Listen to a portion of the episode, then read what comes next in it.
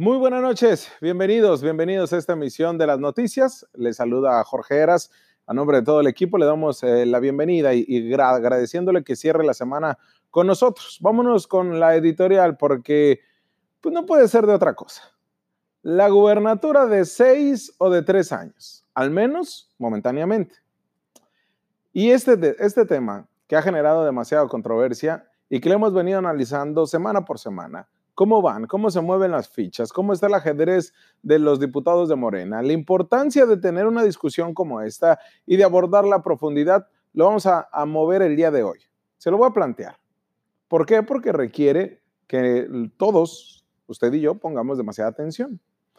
El día de, el día de llegó, pero lejos estuvo de que fuera eh, una situación favorable, como en aquella como en aquel día de, de la batalla de Normandía, con dividendos favorables para Estados Unidos y los países aliados en la Segunda Guerra Mundial.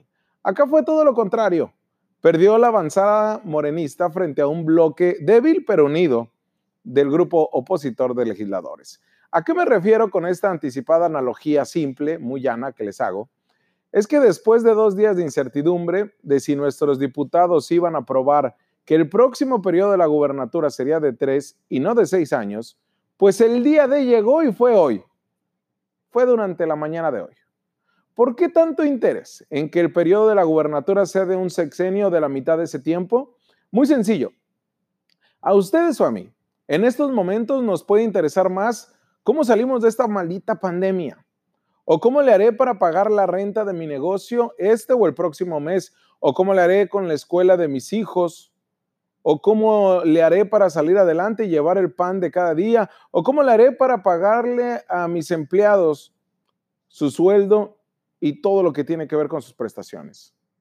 Hoy por hoy los temas prioritarios yo sé que son otros. Y yo sé que hay temas que me han dicho, Eras, ¿por qué no abordas este tema? Está el tema de la seguridad, la violencia doméstica, está el tema, ya les decía, de la pandemia, está eh, el tema del regreso a clases. Hay tanto tema pero tanto tema, que me dice, pero ¿por qué este tema político que nos envuelve y ya nos hartó? ¿Y por qué no entiende Jaime Bonilla que no, que, que sea de dos años y después de seis? ¿O por qué chillan tanto y dicen tanto y levantan tanto la voz el grupo opositor? Bueno, hay que darnos un tiempo para abordarlo a profundidad. Por eso estoy cierto de que es de suma importancia, porque al igual que los otros temas, este nos va a afectar en los años que vienen. Bueno, más que afectarnos, va a impactar en su vida económica, social, política y en lo que usted me diga, ¿eh? Porque la política es de todos y la hacemos todos. Los políticos, unos son buenos en su buen ejercicio de su deber y hay otros políticos que dan pena ajena. Pero bueno, ¿por qué, ¿por qué nos debe interesar esto? Porque al igual que si Jaime Bonilla Valdés iba a gobernar dos o cinco años, al final la Suprema Corte dijo que son dos. Acá sería de su sucesor, de tres o seis años, sería vivir las políticas públicas de, de ese gobierno durante tres o seis años. Con ello, las políticas públicas traen acciones, traen apoyos, traen programas, traen talleres, traen todo lo que envuelve a una política pública para que usted se vea favorecido con servicios, con apoyos gubernamentales de cada dependencia de gobierno. Dejémonos nosotros de temas políticos, esos que se hagan bolas ellos, ¿no? De que si la reelección, que si el tema este, menor que pudiera significar que se peleen los morenos entre ellos o no, que si se sacan la lengua, entre ellos, entre ellos, que se, que se despedacen ellos. Pero lo que ataña a la ciudadanía y sus recursos públicos, sus recursos, que son los que ejercen, ejecutan cada una de las dependencias, por eso nos tiene que importar si es de dos o cinco, de tres o seis años el periodo de gobernador. Pero nosotros debemos de exigir qué es lo que hacen, cuándo, cómo, por qué, dónde, quiénes. Pues resulta que los intereses particulares se impusieron a los intereses superiores del gobierno del Estado y de su estrategia política. Al final, el gobierno del sucesor de Jaime Bonilla Valdés, por ahora, y ahorita lo voy a explicar por ahora, será de seis años, es decir, del 1 de noviembre del 2021 al 31 de agosto del 2027. Hoy, este día, la gran derrota, el gran perdedor se llama Montserrat Caballero, coordinadora de la bancada de Morena, y Amador Rodríguez Lozano, secretario general de gobierno. A los dos les fallaron las cuentas. No supieron sumar bien con sus dedos ni con los arreglos políticos y desde la Ciudad de México tampoco pudieron. No pudieron convencer. Por ahora. Porque si bien es cierto, hoy se tumba un dictamen, el número 47, mañana, bueno, no mañana, el próximo periodo ordinario de sesiones a concluir en un mes, todo puede cambiar, señoras y señores. En agosto cambia el periodo de sesiones y con ello cambia la mesa directiva y con ello Morena podrá tener otra oportunidad de presentar un dictamen similar y apostarle de nueva cuenta a los tres años de gobierno del próximo gobernador, del próximo mandatario estatal. Y Morena le podrá apostar también a la derrota y que, sea más vergonzosa o a una victoria corta, porque se pudiera ir hasta la Suprema Corte de Justicia. Pero déjame le platico. La crónica de una derrota anunciada, con cuatro votos de legisladores de Morena en contra, que no lograron que se impusiera la mayoría calificada de 17 diputados, fue rechazada la reforma constitucional que pretendía reducir a tres años el próximo gobernador de Baja California. Durante dos días nos tuvieron en ascuas. Se aplazó la discusión y votación del famoso y controvertido dictamen 47 en esta iniciativa que presentó la coordinadora de la bancada de Morena y una de las grandes perdedoras, Montserrat Caballero, la cual sabemos fue denominada por la oposición como Ley Bonilla 2. Por eso le digo, no le haga el caldo gordo, no es una Ley Bonilla 2. No le juguemos ese juego absurdo. Los diputados, un grupo de diputados morenistas hicieron de las suyas, hicieron un frente, se pararon de manera estoica contra lo que significa el gobernador del estado y todos sus aliados en la Ciudad de México y se opusieron a esta reforma desde la votación en comisiones, pero hoy hicieron ese bloque realidad.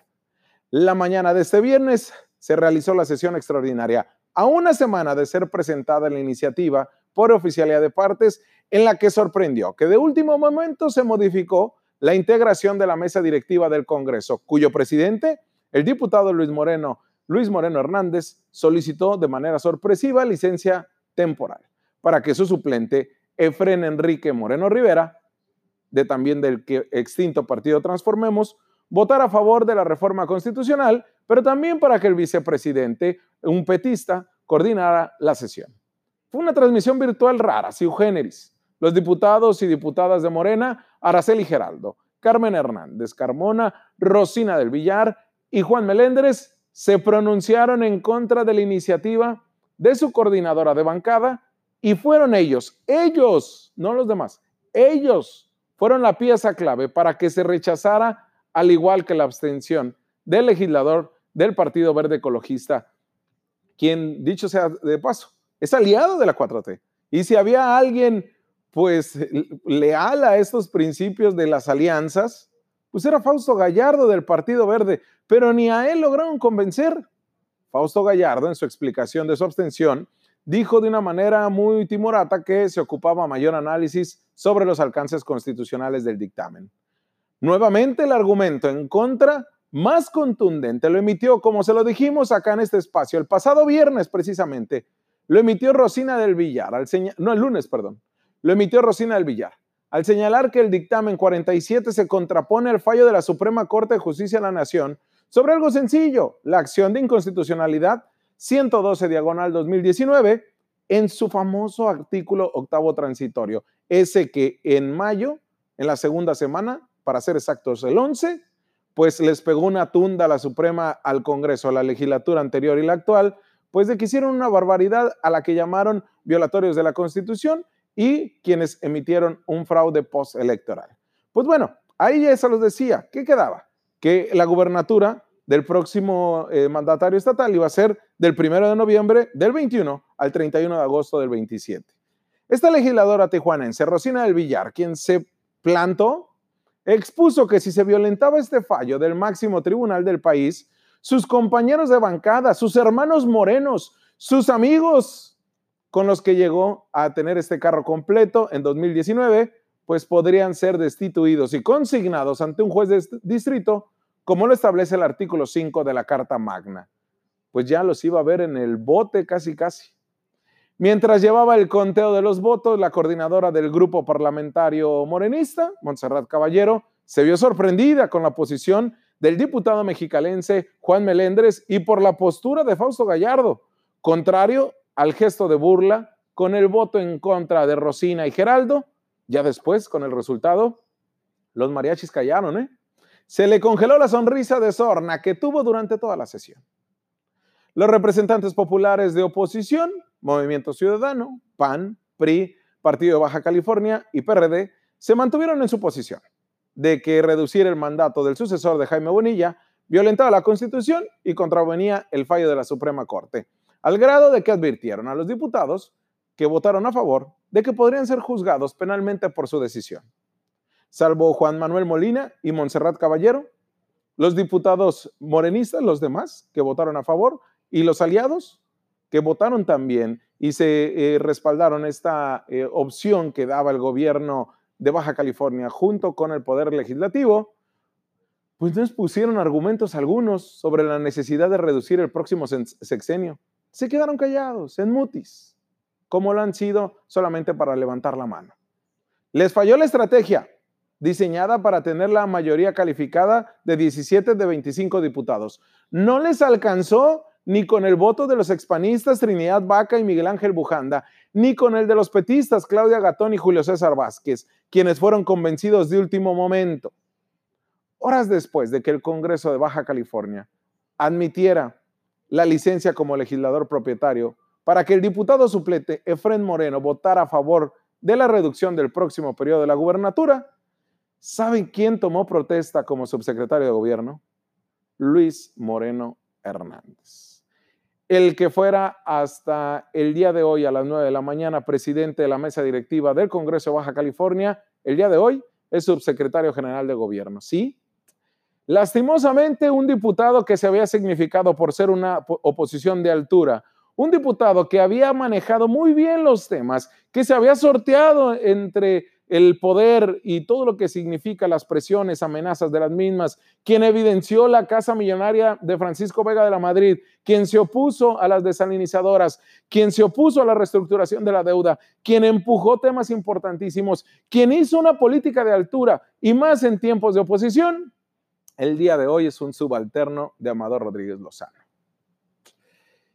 En un video difundido en las redes sociales del secretario Rodríguez Lozano, Moreno Hernández se limitó a decir, aquí nos sumamos con mucho gusto. Esas fueron sus primeras palabras como funcionario estatal. Aquí nos sumamos con mucho gusto.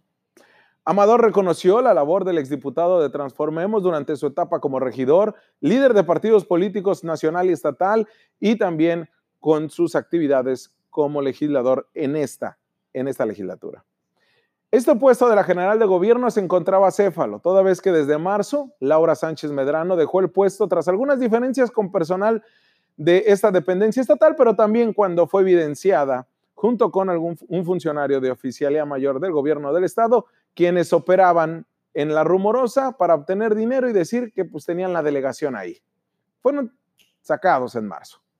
Esta situación pues quedó ahí y esa fue la promesa que le dieron a Luis Moreno. Lastimosamente, pues se va por una puerta que no todos quisieran salir, porque tenía una estatura política grandísima, Luis Moreno, y el día de hoy, pues tendría que explicar a los baja californianos por qué tomó esa decisión, más aquellos que votaron por él, más aquellos que decidieron que él era una de las vías importantes para seguir siendo oposición frente a un morenismo que había aguantado también de manera estoica, pero que el día de hoy pues decidió declinar. Ni modo, Luis, así no, así no era. La situación, les digo y les repito, es una victoria que se puede cantar a los cuatro vientos, que podemos tener a los dirigentes de los partidos, pero ¿saben qué? El próximo periodo de sesiones del Congreso, la próxima mesa directiva, podrán presentar de nueva cuenta una iniciativa similar. Y ¿saben qué? A lo mejor ahí sí consiguen los votos. Sin embargo, les digo lo que les planteaba al inicio. Las situaciones las intereses, los intereses personales se impusieron a los intereses del partido, a los intereses de un gobierno. Y no está mal, ¿eh? Cada uno debe de tomar su propia decisión de manera independiente y de manera inteligente. Sin embargo, siguen siendo intereses. Acá que se va a imponer, de nueva cuenta, este bloque de cuatro y con ellos van a hacer una nueva forma de legislar al interior de esta vigésimo tres legislatura o se volverán a meter todos a una misma corriente y ahora sí, la sacarán por delante. No puedo decir que es una victoria para Baja California, tampoco una victoria para la sociedad, tampoco lo es. Es una victoria para los partidos políticos. Entre ellos se entienden y se desentienden. Entre ellos se manejan sus actividades personales y también sus gustos por esta política muy facilona. Una política que no nos deja nada bueno a nosotros. Como medios de comunicación, pues nos dan mucha carnita para analizar y nos dan también mucho tema. Pero para como sociedad, por eso la gente está harta y no le importa la política, por malas prácticas. Vamos a una pausa comercial y regresamos. Y regresamos con todo, ¿eh? porque tenemos un programón. Vamos a esta pausa.